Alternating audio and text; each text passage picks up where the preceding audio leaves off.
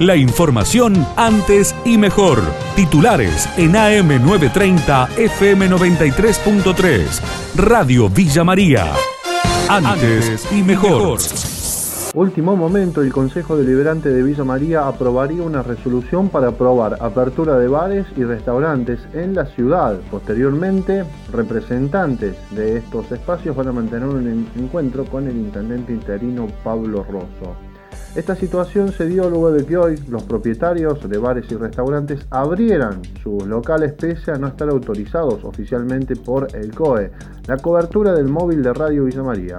Calle General Paz Santa Fe, aquí se han juntado muchos gastronómicos apoyando la reapertura de este rubro. Hay muchos comerciantes. Vamos a charlar con Gabriel. Tomamos lo, que dijo el COE Central eh, hace 14 días atrás, que eran 14 días de cuarentena, a partir de anoche después de las 12. Y bueno, nadie notificó nada, simplemente la municipalidad lavándose las manos como siempre, pateando la pelota para adelante y anoche a último momento supuestamente tenemos que abrir el lunes. Nadie notificó nada, nosotros hoy abrimos normalmente, es lo que corresponde me parece que no hicimos nada malo. Bueno, estamos acá resistiendo y tratando de, no cerrar porque la gente necesita trabajar, ya no va para más la situación. No sé cuál es la diferencia si uno, uno está acá al frente del banco, la gente se montona. Acá nosotros cumplimos todo tipo de protocolos, nosotros vamos a defender como sea y vamos a tratar de sobrevivir.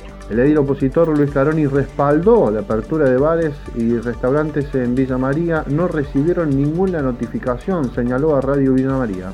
Ya los habían cerrado, mal cerrado, porque acá no había virus de circulación comunitaria, alguna resolución del COE que decía que tenía que estar cerrado los bares de General Roca hasta Río Segundo. Eso se ve así en el día de hoy, así que no tienen ninguna notificación, ninguna resolución. Supuestamente el COE habría dicho, pero siempre la mecánica de funcionamiento ha sido resolución del COE, decreto del intendente y ordenanza del Consejo Liberal. Recién parece que hay una situación policial que le viene a notificar al, empresario que tiene que cerrar. El empresario dice, yo no tengo ninguna notificación que no puedo abrir en el día de hoy, entonces me parece que eso lo exime de cualquier tipo de represión, de cualquier tipo de multa que se le pueda querer imponer. Yo creo que tiene que seguir abierto hasta que haya una resolución del Consejo de Libertad de Villa María. Advierten sobre el incremento de reuniones sociales en barrios privados de Córdoba. Lo señaló a Radio Villa María Gustavo Pedroca, secretario general del Sindicato de Vigilancia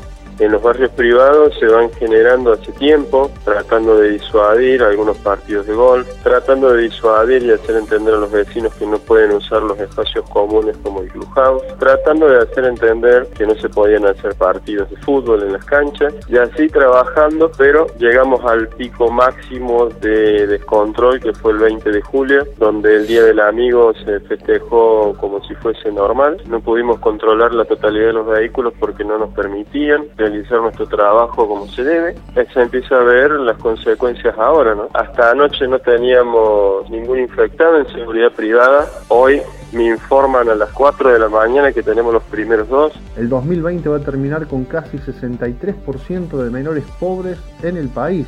Jorge Paz, director del Instituto de Estudios Laborales y del Desarrollo Económico, miembro del CONICET y consultor de UNICEF, Diálogo con Radio Villa María. Y pusimos número algo que uno, uno lo percibe, digo, intuitivamente uno se da cuenta que la actividad se redujo notoriamente y que el producto de la economía, la actividad económica agregada, digamos, ha disminuido mucho y se piensa que va a disminuir hasta un 10% hacia fin de este año y eso va a tener un impacto importante en las condiciones de vida de la infancia. Y según nuestra estimación, este, elevaría 13 puntos la tasa de pobreza de una tasa de pobreza que ya estaba muy alta, ya venía en un 53% hacia fines del año pasado y ahora sería el 63%, o sea, sumaría 10 puntos más, son 1.300.000 niños más, más o menos. Hay un ajuste notorio, digamos que gente que, que declara haber dejado de comprar ciertos alimentos y haber disminuido también la calidad de los alimentos que compra, de las dietas. Y lo que nos llamó la atención, que surge en la encuesta claramente, es que aumentó el nivel de endeudamiento de los hogares.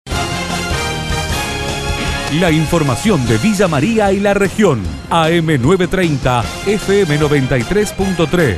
Radio Villa María. Antes y mejor.